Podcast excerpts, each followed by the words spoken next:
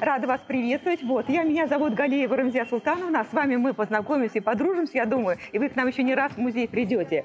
Итак, я вас приглашаю вот к этой замечательной витрине, самой светлой, самой большой в нашем музее. Я вас всех поздравляю с праздником.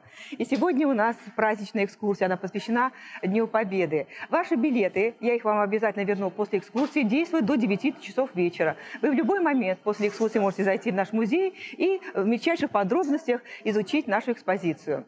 А сейчас мы с вами отправляемся в путешествие. А, перед вами акварель.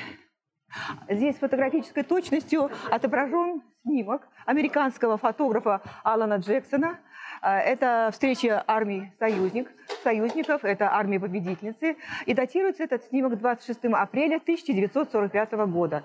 На самом деле американские и советские войска, армии-союзники, а, союзные армии встретились 25 апреля 1945 года в 2 часа дня на реке Эльба, близ города Таргау, в 100 километрах от Берлина.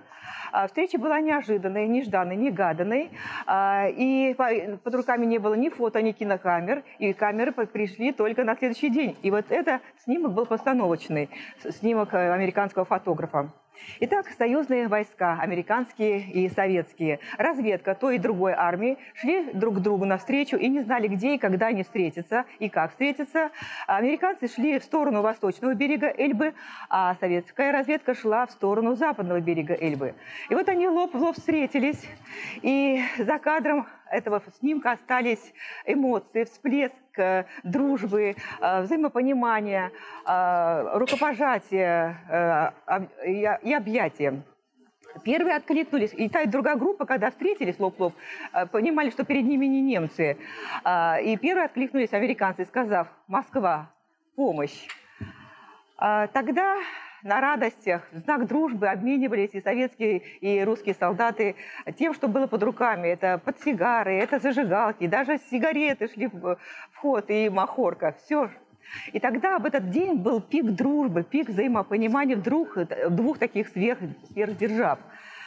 А, в 1949 году на экраны вышел фильм Григория Александрова «Встреча на Эльбе». И там бывшие союзники представлены уже противниками, а американцы – идеологическими врагами. Все это будет после войны. А пока, пока 25 апреля 1945 года, 14 часов дня – 1404 день войны и до нашей победы всего 14 дней. Борису Ельцину было 10 лет, когда началась Великая Отечественная война.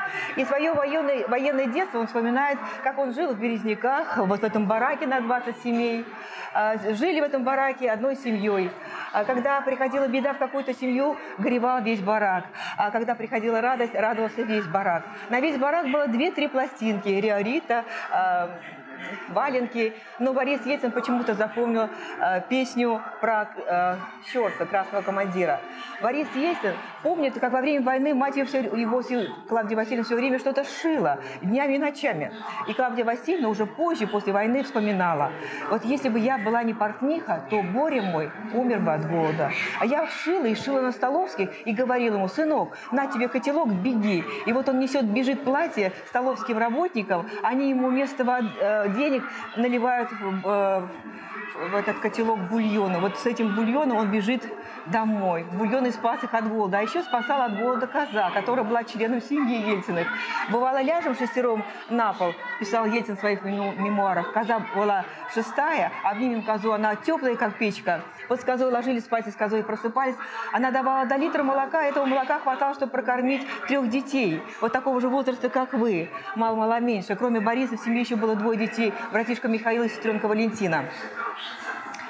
А еще Борис Ельцин помнит, как он с матерью ходил на колхозные поля летом и косил там траву. Часть травы отдавали колхозу, а часть продавали за 150 рублей. Тогда на эти деньги можно было купить только одну буханку хлеба. И вот эту буханку протягивали на целую неделю. Позднее, уже на склоне лет, у Бориса Ельцина вспомнят, спросят корреспонденты и журналисты, а что вы вспоминаете из своего военного детства? Он ответил, голод, голод и голод. А чего вы больше всего боялись? Бомбежки. Бомбежка, какая тут бомбежка, да, он же живет в глубоком тылу, а дело в том, что он несколько раз убегал на фронт, будучи школьником, вот такого же возраста, как вы, а, и а, однажды, видимо, доехал до линии фронта, и там вот как раз застал вот эту бомбежку и запомнил это на всю жизнь. Это в глубоком тылу, вот то, что мы сейчас с вами слышали. А что же делать в столице нашей Родины, в Москве в то время? 17 июня 1941 года э, министр э, безопасности Меркулов сообщил Сталину, э, что надежный информатор из Люфтваффе сообщил, что 22 июня 1941 года в 6 часов утра начнется война. Сталин категорически отказывался верить в это. И у него на то были причины. Ведь э, по, 30, э, по договору 1939 года э, он верил только э, договору Молотова-Риббентропа. И по этому договору СССР снабжала э, Германию, фашистскую Германию продовольствием. Так получается, что мы кормили армию вторжения, которая захватила всю Европу. А еще у, у Германии не хватало бензина, и мы снабжали их бензином и э, нефтью. И получается, что немецкие танки, которые вошли в Париж, они работали на советском бензине. Разве может Германия после этого напасть на нас? И последний эшелон с продовольствием СССР отправил в Германию 21 июня 1941 года, за сутки до начала войны. Сталин отказывался верить, что начнется война даже после того, как видел, что у границ 200 дивизий немецких расположились. И все-таки война началась. 28 а июня взяли Минск. И после этого, после этой вести, Сталин исчез из Кремля на три дня. Соратники его нашли в ближней даче в Кунцево. Он к ним вышел побледневший, осунувшись. Он думал, что его пришли арестовывать. А они пришли, пришли его Э, чтобы он вернулся в Кремль и продолжал руководить страной. Вот там, тогда и там Маленков издал указ о создании Государственного комитета обороны, и там же э, объявили о том, что должен быть э, штаб Верховного главнокома... ставка Верховного главнокомандующего. Вот такая была, вот такое было начало войны. А почему же армия Красная отступала? Это Красная армия, которая была всех сильнее от э, Москвы до британских морей. И все-таки она отступала первые дни войны. Почему? Да потому что, наверное, очень много вреда было принесено. Да? 30, э, в 30-х годах, мы знаем, были репрессии. И из пяти маршалов Советского Союза трех расстреляли. Это Тухачевский, это, э, извините, фамилию забыла, Егоров и... Напомните мне, пожалуйста, фамилию третий, извините, сейчас, секундочку. И на Блюхер. Репрессивно было 90% командармов первого ранга, 80% командиров полков. И в начале войны э, лихорадочно стали освобождать из мест, из мест, из мест не столь отдаленных э, полководцев, маршалов, таких как Рокоссовского и Мерецкого, а также генерала армии Горбатова. Только к 1943 году наша Красная Армия научилась воевать вот именно в новых условиях. Мы отправляемся с вами дальше. А, в годы войны Борис Ельцин учился в 95-й школе. Школа была деревянная, отапливалась печами. А, хотя она отапливалась печами, дровами, а тепла все равно не хватало, и сидели обычно зимой в ушанках, в валенках, писали в варежках, в замер... не в замерзайках, чернильницах, замерзали чернила. Борис Ельцин писал сочинение на образах газетной бумаги, там же считал, прибавлял, убавлял и вычитал. А что же еще? Вот мы здесь видим с вами пионерский значок. Юный ленинец Э, Борис Ельцин ненавидит немцев. Ведь э, пестрят наши листовки, газеты такими лозунгами «раздави фашистскую гадину», «отомсти», «отомсти». И вот Борис Ельцин ненавидит всех немцев, в том числе учительницу немецкого языка. Бедная учительница немецкого языка. Чего только она не испытала от тогдашних школьников. Позднее уже Борис Ельцин раскается в своих поступках тогдашних. Учительница была, конечно, не виновата. А еще Борис Ельцин, конечно же, продолжает э, мечтать убежать на фронт, но не с пустыми руками. Из Ленинград, э, из склада, э, из склада воинского, а тогда Березника стал Ленинградский полк, э, он выносит две подобные гранаты РГД-30. И любопытство привело к тому, сколько тебе лет? Семь, да? А тебе сколько лет? Семь. А вот ему было 11 лет, Борису Ельцину, когда он вынес вот эти две гранаты. И он стал изучать эту гранату, вытащил запал, начал бить по этому запалу, и запал взорвался. И двух пальцев в результате нет на левой руке. Рубашки родился, конечно, спасли парнишку. А здесь вот по этим вот мы анкетам знаем, что какие были главные герои, любимые герои Бориса Ельцина. А в конце э, войны, в 45-м, он вступает в комсомол, и его кумиры у Бориса Ельцина, комсомольцы-герои, это Зоя Космодемьянская и Александр Матросов. А любимый летчик – это Алексей Моресьев. Алексей Моресьев, мы знаем, это, а, а, это герой Борис Ельцин узнал из книги э, Бориса Полевого «Пояс о настоящем человеке». Э, он лишился ног, но продолжал летать. И вдруг вот э, так получилось, что вот героя войны, кумира Бориса Ельцина в 90-е годы обидели.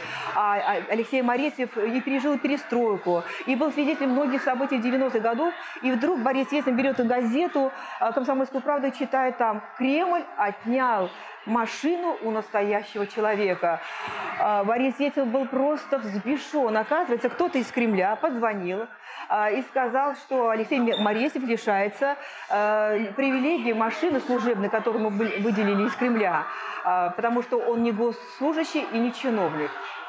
А, конечно, Борис Ельцин, как президент, вмешался в это. Инцидент был исчерпан. Вскоре к подъезду Алексея Моресева пригнали новенькую а, «Волгу», блестящую. Инцидент исчерпан, а осадок остался у Моресева на всю жизнь. А любимым поэтом Бориса Ельцина был поэт Александр Межеров. Когда гремели пушки, э, музы не молчали. Здесь мы видим с вами и первые часы войны, и первые дни войны, что наравне с мужчиной воюют и женщины. Вот такая же медсестричка спасла э, кавалериста Ростоцкого. В будущем он будет известным режиссером, снимет много фильмов о войне. И вот фильм «А зори здесь тихие» он посвятит своей спасительнице Ане, сейчас я скажу фамилию, как ее звали, а, фамилия на букву Чу, а, а, а, эм, Ани Чугуновой. Извините, пожалуйста, еще не все фамилии выучила. Итак, в то время мы видим, что солдаты э, отдыхают между боями вот таких вот траншеях и окопах. Кто-то спит, э, кто-то пишет родным, а кто-то читает, кто-то читает листовки, э, кто-то газеты, а кто-то книги. Они тоже поднимали боевой дух солдат. Мы знаем, что в нашем городе жил Павел Петрович Бажов, автор известной книги «Малахитовая шкатулка». И земляки ему писали письма пачками. И вот в одном из писем Павел Петрович прочитал следующее. Павел Петрович, наш товарищ, он танкист, погиб. А когда мы наш, открыли его вещмешок, то нашли там вашу книжку «Малахитовая шкатулка». Но она разорвалась от снаряда. Просим вас, пришлите нам свою книжку. Она нам поможет победить врага, и мы с ней войдем в поверженный Берлин. Вот «Малахитовая шкатулка» книжка тоже воевала. И в 43 году она была удостоена сталинской премии. А в 44-м э, Павел Петрович Бажов получил за эту книгу э, орден Ленина. Даже и такое бывает. Ну, еще посмотрим здесь, что нас, что мы видим здесь. А мы видим здесь с вами удостоверение эвакуированного. Мы знаем, что в годы войны э, были эвакуированы заводы, музеи, театры. И вот Урал стал своего рода ковчегом для эвакуированных заводов. Здесь ковали оружие. Вот здесь вы видите танки. Выпускают эти танки на Нижнетагильском заводе, на Челябинском заводе, в Свердловске на Уралмаш заводе тоже выпускают танки. А в 1943 году в Свердловске э, был сформирован Уральский добровольческий танковый корпус, который прошел от Курска до Орла, до самых вражеских ворот. А в 1962 году в нашем городе открыли памятник на привокзальной площади Уральскому добровольческому танковому корпусу. Этот корпус был сформирован на средства уральцев, начиная от танков и заканчивая даже пуговицей э, на гимнастерке. Все было собрано на деньги уральцев и сформирован тоже был из, самих уральцев. Немецкий план «Блицкрик». И Германия вынуждена была вести уже затяжную войну, а к этому она уже была не готова. Под Москвой была э, бескровлена мощная немецкая группировка. И немцы не ожидали, конечно, такого ожесточенного сопротивления. И вот именно после этого поражения и Турция, и Япония отказались э, нападать на Советский Союз. Флаг Победы, флаг штурмовой 150-й Идритской дивизии. И вот я хочу вам рассказать, как устанавливали этот флаг. Да? Мы знаем, что их установили, этот флаг установили Егоров и Кантария, но как они установили? Свидетелем этого всего был э, корреспондент военный Маграчев. Он видел, как они поднимались на 70-метровую высоту, а купол Рейхстага тогда горел. И вот он увидел, как они спускались. Они были все закопченные. Э, из ушей, глаз, нос, носа текла кровь, а руки у них напоминали напоминали такое запекшееся э, кровавое месиво.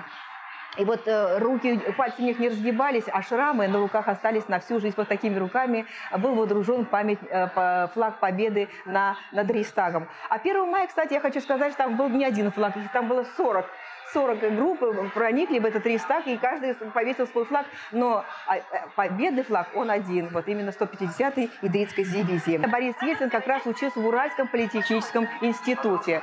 При Жукове э, наш округ стал лучшим в стране, он избирался здесь депутатом Верховного Совета, а он здесь э, женился, кстати, по любви, уже встретил здесь последнюю свою любовь, и был, в принципе, счастлив, хотя, конечно, незаслуженно был отправлен сюда в ссылку.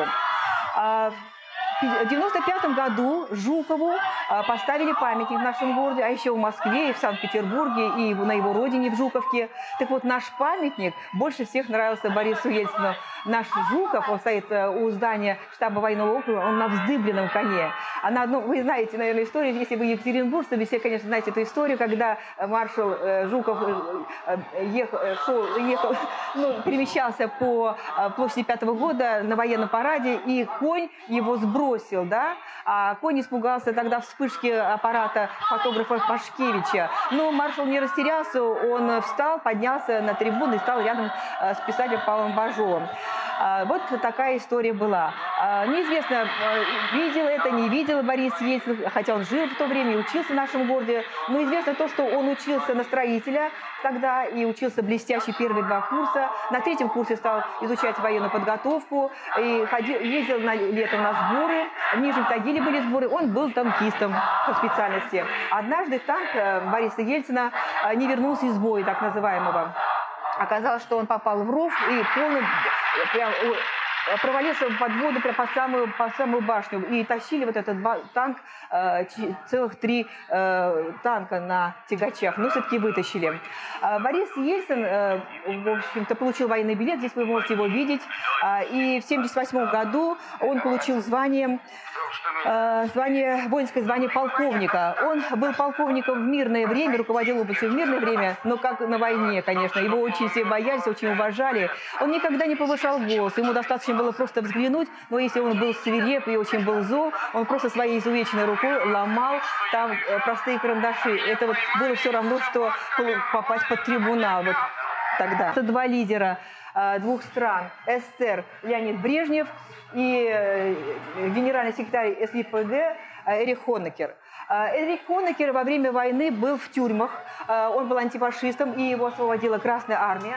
А Леонид Брежнев, он воевал, воевал на, на Малой Земле. И вот надо сказать, что он Э, он восстановил память о войне и уважение к фронтовикам, э, сделал День Победы государственным праздником.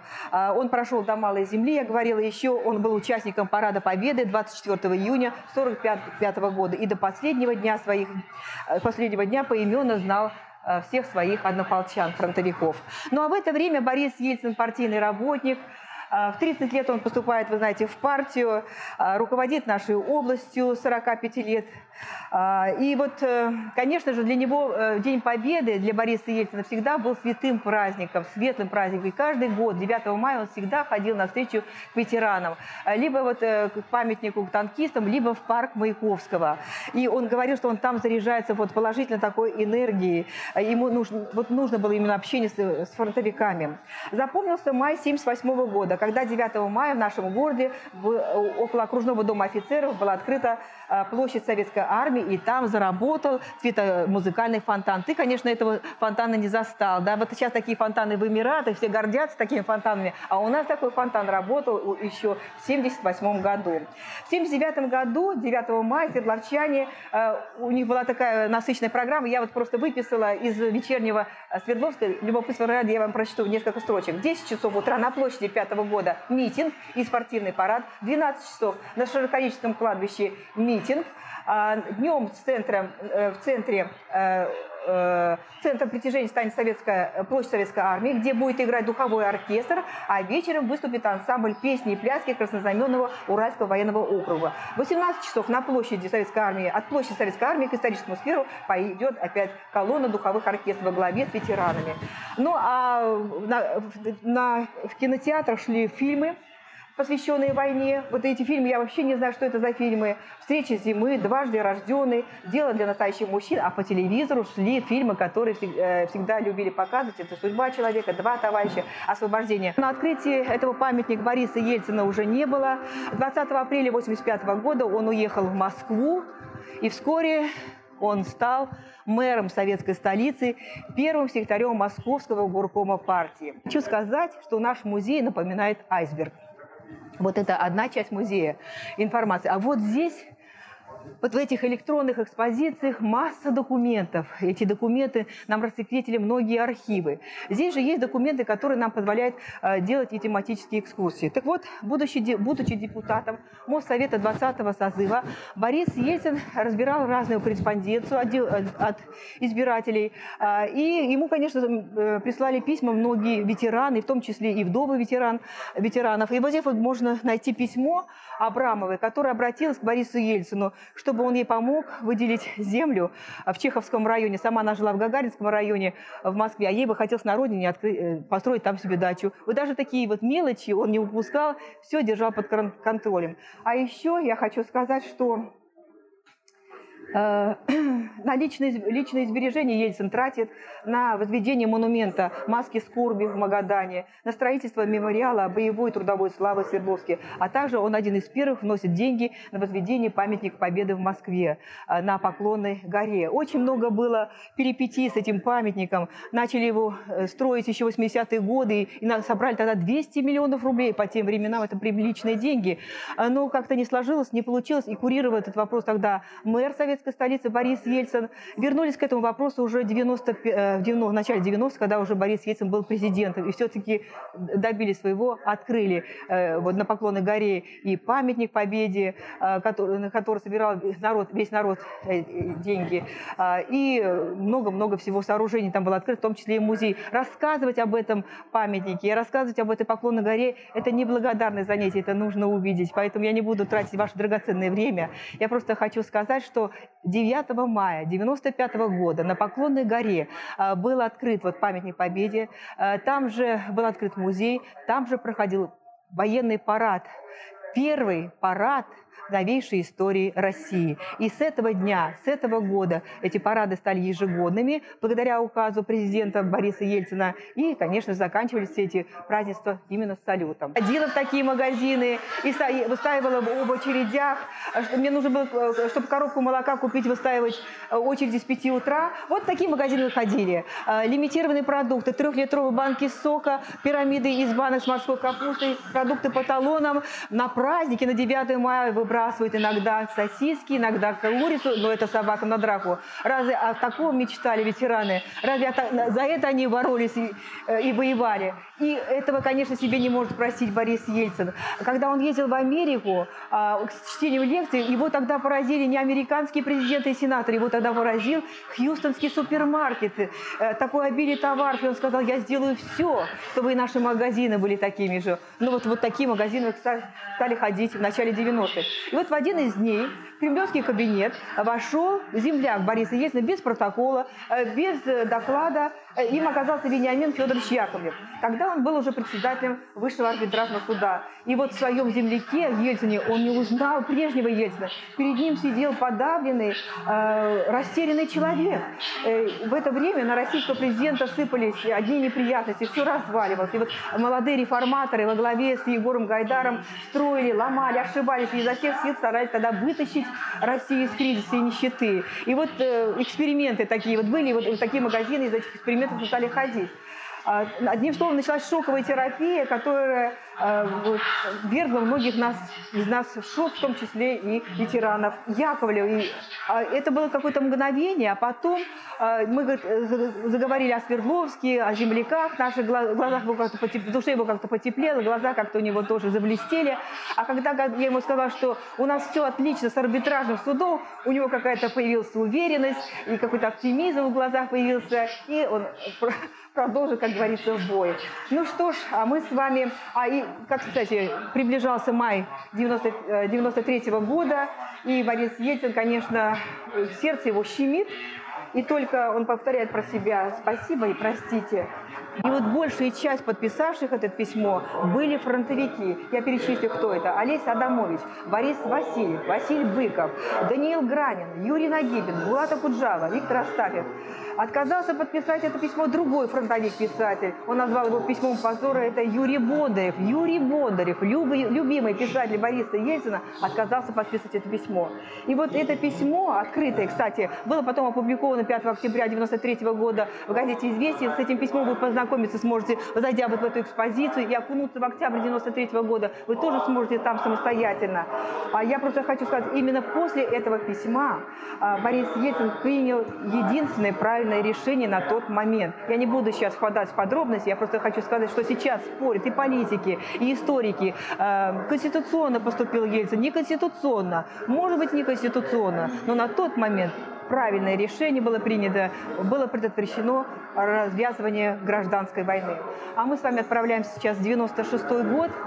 Борису Ельцину 65 лет предвыборная кампания началась. Это было 19 мая. Он встретился с Виктором Астафьевым, а 9 мая Борис Ельцин поехал в Волгоград. Он поехал на Мамаев курган э, и традиционно встречается с ветеранами. И тогда Волгоград был коммунистический. Все 100% голосовали за оппонента Бориса Ельцина Геннадия Зюганова. Борис Ельцин вышел на Мамаев курган к ветеранам и сказал, Да, так, он сказал, дорогие сталинградцы, ну, в общем, больше можно было ничего не говорить. И сталинградцы проголосовали за Бориса Ельцина сто процентов после этого. Ой, извините, пожалуйста. Мы обычно проходим мимо, вот этой, э, мимо этой витрины и всегда бежим, бежим, а здесь такой вот бесценный экспонат. Это письмо Бориса Ельцина, он подписал фронтовику, он поздравляет его с 9 мая. Такие письма получали почти все фронтовики, и в этом письме а, он пишет следующее. Адресовал он это письмо а, Олегу Петровичу Теле. А, он ушел э, почти сержантом на войну, а вернулся майором, э, а после войны он стал уже генерал, э, генерал-майором. Так вот, он написал ему откровенно, мы живем в тяжелое время, неделями, месяцами, месяцами не бывает свободной минуты. И, к сожалению, забывается о стариках, ветеранах, но приходит 9 мая. Светлый, но горький и печальный праздник Великой Победы и вспоминаешь о нелегкой доле уцелевших солдат, думаешь, как мало сделал для них, ну и так далее. Ой, я я хочу сказать, мне повезло. Вот э, Олег Петрович Тени, Телень – это отец э, Людмилы Телень, э, автора нашего музея. И она мне любезно прислала фотографию своего отца. Вот таким он ушел на фронт. А вот таким он сейчас пребывает. Ему 96 лет, он жив и здравствует. До 92 лет он преподавал в Академии Жукова, которую окончил. Он каждый год со своей дочерью Людмилой ходил на встречи с фронтовиками и встречался у Большого театра. А в прошлом году пришел, и никто не пришел. И в этом году он пойдет на встречу к могиле неизвестного солдата. Он выложился на этой дистанции на полную катушку. Мы сейчас с вами видим замечательную фотографию. Э, а, э, снимок датируется 21 июня 1997 года. Сделан этот снимок в Денвере, в США. Тогда собиралась большая восьмерка, и Россия впервые тогда выступила как вот полноправный член этой организации. Вот на переднем плане мы видим здесь Билла Клинтона. Он на правах хозяина идет первым. Рядом с ним Борис Ельцин Здесь же находится и Жак Ширак, Гельмут Коль, мы видим, да, вот эти три человека, они были лидерами крупных держав, крупных стран, и они еще были большими друзьями. А что их объединяло? Они были детьми войны, они были погодками. Самый старший из них был Гельмут Коль. Он родился в 30 году, потом э, в 31 родился Борис Ельцин, и в 32 Жак Ширак. А Гельмут Коль был из многодетной семьи, его старший брат погиб в Великую Отечественную войну. Борис Ельцин э, был старшим в семье, а Жак Ширак был единственным в семье. А в эту компанию хотел войти и вот этот молодой человек, и он не нуждается в представлении. Я его вчера случайно назвала неправильно. А, попробуйте, э, назовите мне его. Нет, нет, нет, это... Никто не скажет мне, да? Не узнаете в нем? Никого? Правильно, кто сказал? А, спасибо большое. Да, Тони Блэр, конечно, Тони Блэр тоже хотел войти вот в эту тройку, но его не пустили. Сказали, извините, ему вежливо отказали.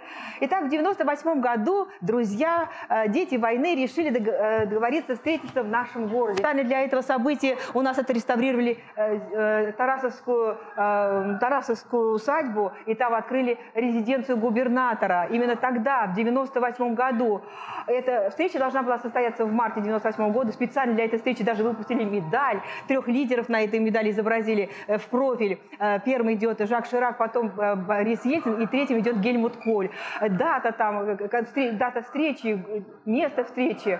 А встреча взяла и, от, и отменилась в самый последний момент, и встреча прошла уже в Москве. Но свердловчане, екатеринбуржцы до сих пор в полной уверенности, что встреча прошла именно в нашем городе. Медаль же есть, а там дата и место. Пойдемте дальше. Я хочу сказать каждому из вас. Будьте счастливы. Вы заслужили счастье. Вы заслужили счастье и спокойствие. Лично мне нравится вот этот кабинет. Более поздний, он какие-то более мрачных тонах, коричневых тонах решен. А это зеленые такие вот. Зеленая гамма, она мне как-то больше, ближе. А, шелковые обои, а, под обоев вы видите здесь и мебель. Вот за этим столом Борис Ельцин а, вот этой ручкой подписывал многие документы, в том числе а, указ 930 об учреждении государственной награды ордена Жукова. Об этом ордене попросили Бориса Ельцина, ветераны. А, он издал указ о наградах, что нужно наградить ветеранов. И когда прочитали указ президента, а там нету Жукова, и они закидали его письма, они попросили его, чтобы еще и орден Жукова был.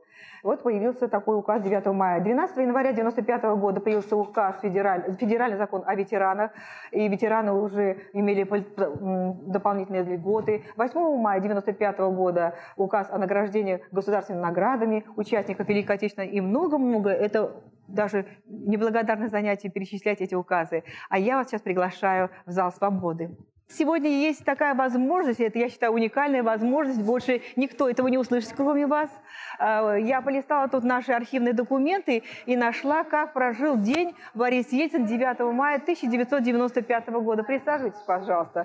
Мы окунемся вот в это время. Итак, он проснулся в 5 часов утра. С 5 до 7 э, он э, обычно работал над собой, читал книги или же газеты, а этот день он был на особицу. Он решил подготовиться к предстоящему дню. Он должен был э, прочитать речи, которые он должен был сегодня озвучить. А ни для кого не секрет, что речи Бориса Ельцина готовили его помощники. И вот знаете, когда я вот просто сравнивала, какие речи были и как он говорил, что говорил, это дистанция, конечно, огромного размера. Одно дело прочитать, а другое дело самому что-то сказать, да. А, и э, вот он читал вот эти речи, а у него была фотографическая память, ему достаточно было взглянуть один раз, он запоминал все тексты вплоть до запятой. Дальше. С 7 утра до 7.20 у него была зарядка, и зарядка это закончилась ледяным душем. 7.50 у него был завтрак, в 8.20 он отправился на Ивановскую площадь и приветствовал там зарубежные делегации. В 8.59 по левой стороне мавзолея он поднялся наверх на трибуны, и в 9.00 он произнес приветственную речь ветеранам. Тогда, вот именно 9 мая 1995 года по Красной площади прошел парад ветеранов впервые. А, и тогда он сказал следующее – Сюда, к подножию древнего Кремля, в победном 45-м, воины Красной Армии бросили штандарты поверженного нацистского режима. Мы помним слезы матерей, вдов, осиротевших детей. Мы помним все, и военные лихолетия, и блокадные ночи, и тревоги, партизанские будни. Но мы помним и ликующих солдат у поверженного Рейстага, и рукопожатие на Эльбе, и радость освобожденного мира. Пусть сегодняшний день станет для всех нас поминовение погибших днем единения сил, добра, днем проклятия любому проявлению фашизма и днем надежды на прочный и вечный мир. Итак, в 9.00, с 9.00 до 9.40 был военный парад. А, в этом строю прошло 5 тысяч участников войны, и все были приглашены, э, которые воевали из стран СНГ. Э, э, лидеры из 56 государств присутствовали тогда. А, и многие-многие другие. Ну а в 10.30, с 10.30 до 11 Борис Ельцин встречается с Джоном Мейджером. С 11.15 до 11.30 он на Поклонной горе, и по просьбе патриарха Алексия II идет служба краткой за упокойной Литии. В 12.00, с 12.00 до 12.45 военный парад на Поклонной горе, а в 13.00 и, и до двух часов открытие главного монумента и музея Великой Отечественной войны на Поклонной горе. А в 17.30 и 19.30 государственный прием, э, где он должен был проходить, в Георгиевском зале. И вот Борис Ельцин там произнес э, такую пламенную речь, которую он э, прочи, прочитал еще утром. Э, но сравнив вот то, что он читал, и как он, и, вот съемки, конечно, дистанция огромного размера. Он все-таки все сказал по-своему. А на этой встрече были лидеры многих стран, Гельмут Коль, Джон, э, Джон Мейджер, э, Бутрос Галли, Клинтон, Митран и многие другие. Вот Клинтон, кстати, там произнес речь, и там же он подарил вот эту акварель, которую мы видели с вами в самом начале нашей экспозиции, эту акварель встреча армии победительниц. Но выступали многие тогда, а запомнилось выступление э, Митерана, французского президента. Вместо протокольных 7 минут он говорил 37 минут. Такое было впечатление, что он прощается со всеми. Митеран знал, что он э, выступает уже последний раз публично. Он был уже тогда безнадежно болен, с трудом ходил и с трудом говорил, но его никто не прерывал. Вот он 37 минут говорил, а в конце своего выступления э, вручил Борису Ельцину Пушкину э, старинный меч в ножнах и сразу уехал в Париж. Сколько было человек тогда на этом вот торжестве? Э, в Георгиевском зале 980 человек, 200 из них э, ветераны войны. В 1975 году выпущена была медаль юбилею Победы 30-летию, и Борис Ельцин получил эту медаль как вот труженик труженик тыла, но тогда ему было 14 лет, но он все равно трудился. И вот здесь вы видите награды на президентской площади, но награды этой здесь нет. Э, не, не получилось ее разместить, но знаете, что эта награда у Бориса Ельцина была. Сейчас мы с вами пройдем э, по такому, по такому тоннелю, по которому никто не ходит, у нас охрана никого не пускает, но в честь сегодняшнего дня, в честь праздника нас пропустят. И после того, как Лещенко исполнил эту песню, э, зал встал и стал скандировать певцу. Раз это транслируется в прямом эфире, об этой песне узнала вся страна, и эту песню на следующий день стала петь вся страна. Но, дорогие друзья, друзья, я вас сюда привела не случайно. Э, об этом человеке мы говорили сегодня. Э, здесь у нас Эрос неизвестный, земляк Бориса Ельцина. Судьба его удивительная. А, он в 17 лет ушел на фронт, еще приписал себе год. А, ну, вот так вот получилось, что он воевал в штрафбате. Вот в его дневниках написано, что а, он попал в штрафбат из-за того, что убил э, красномерского офицера за то, что тот надругался над его девушкой. Вот такое в дневниках его написано, но это не афишируется. И 2 мая он был тяжело ранен, ранен и попал в госпиталь. И врач скоропостижно скоропостижно написал, э, что он умер, и родителям его отправил, что он умер, и похоронка была отправлена, и что он еще и посмертно награжден. И санитары понесли э, Эрнста Неизвестного, чтобы сбросить его труп э, там, где лежат трупы и поленились спускаться вниз по лестнице, и прям сверху и сбросили его. А вот от этого удара а, сильного Эрнст неизвестный очнулся, и вот это его и спасло. А, его лечили, он выписался из госпиталя, но, правда, инвалидом второй группы, и он нуждался в постороннем уходе. Но все равно он стал на ноги, а потом стал всемирно известным скульптором. Дошли до конца, да?